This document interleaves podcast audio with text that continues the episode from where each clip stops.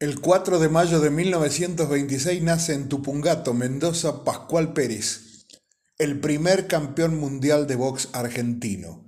Era peso mosca, en actividad medía 1,52 m y pesaba 48 kilogramos. Siendo el menor de nueve hermanos, trabajaba como toda la familia de obrero viñatero.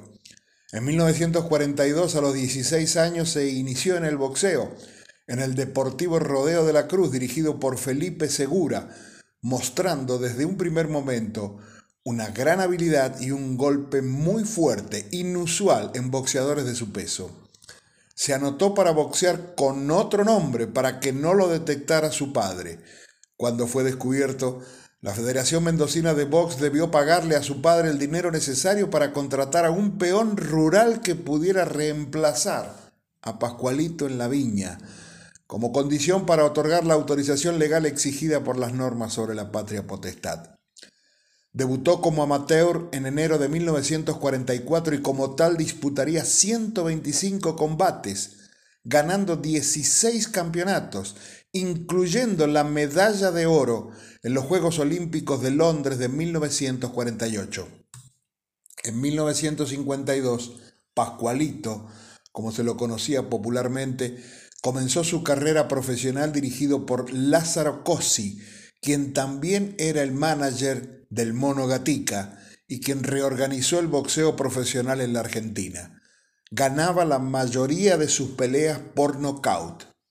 En 1954, el embajador argentino en el Japón, Carlos Quirós, por indicación del entonces presidente Juan Perón, hizo gestiones para arreglar un combate en Buenos Aires contra el campeón mundial de peso mosca, el japonés Yoshio Shirai, sin que estuviera el juego el título.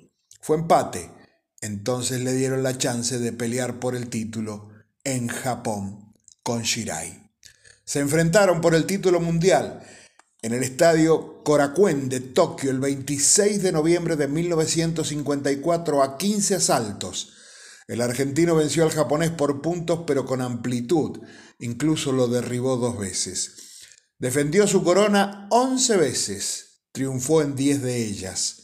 En pleno divorcio, hizo su última defensa y le fue mal, porque no estaba bien. Lo estafaron sus representantes, tuvo que trabajar finalmente de ordenanza en el gobierno.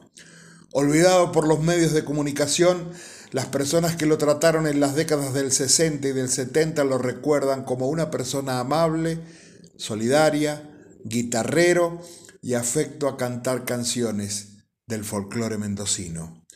Murió extremadamente pobre y relativamente joven a los 50 años de edad el 22 de enero de 1977 a las 14 horas con 45 minutos como consecuencia de una insuficiencia hepática renal. Su acta de defunción está firmada por el doctor Alberto Cormillot. Triste y solitario final del león mendocino, Pascualito Pérez.